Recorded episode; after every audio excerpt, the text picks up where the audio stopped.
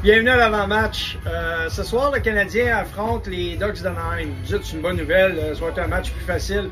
Ben, la mauvaise nouvelle, c'est que les Ducks, dans leurs cinq derniers matchs, ont une meilleure fiche que celle du Canadien de Montréal. Ne pas vous décourager, là, mais euh, et le Canadien doit rebondir. Il a eu un très mauvais week-end, euh, les deux matchs du Super Bowl, surtout celui contre Saint-Louis, mais quand même, quand on regarde l'ensemble de l'œuvre, ça n'a pas été des bons matchs pour le, Canadien de Montréal. Donc, euh, et il doit y avoir une meilleure contribution en périphérie. J'y reviens souvent, mais là, je vais aller un petit peu plus loin. Bon, euh, Pezzetta, saviez-vous, dans les dix derniers matchs, a marqué plus de buts que Josh Anderson?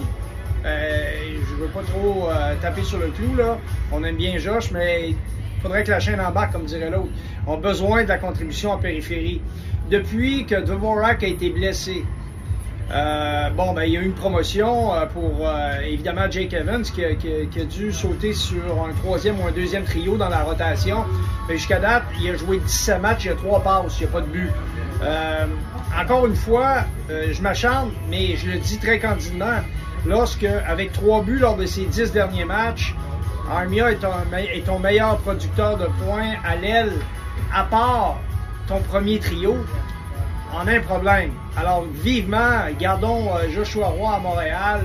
Euh, vivement, la, la, contribution périphérique se met en marche. Parce que sinon, ça va être très difficile pour le Canadien de gagner des matchs d'ici la fin de l'année si on se fait toujours sur les trois mêmes joueurs. Et le concept d'équipe, c'est pas ça. Alors, soyez à l'écoute.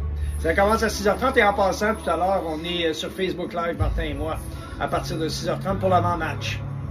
À tantôt.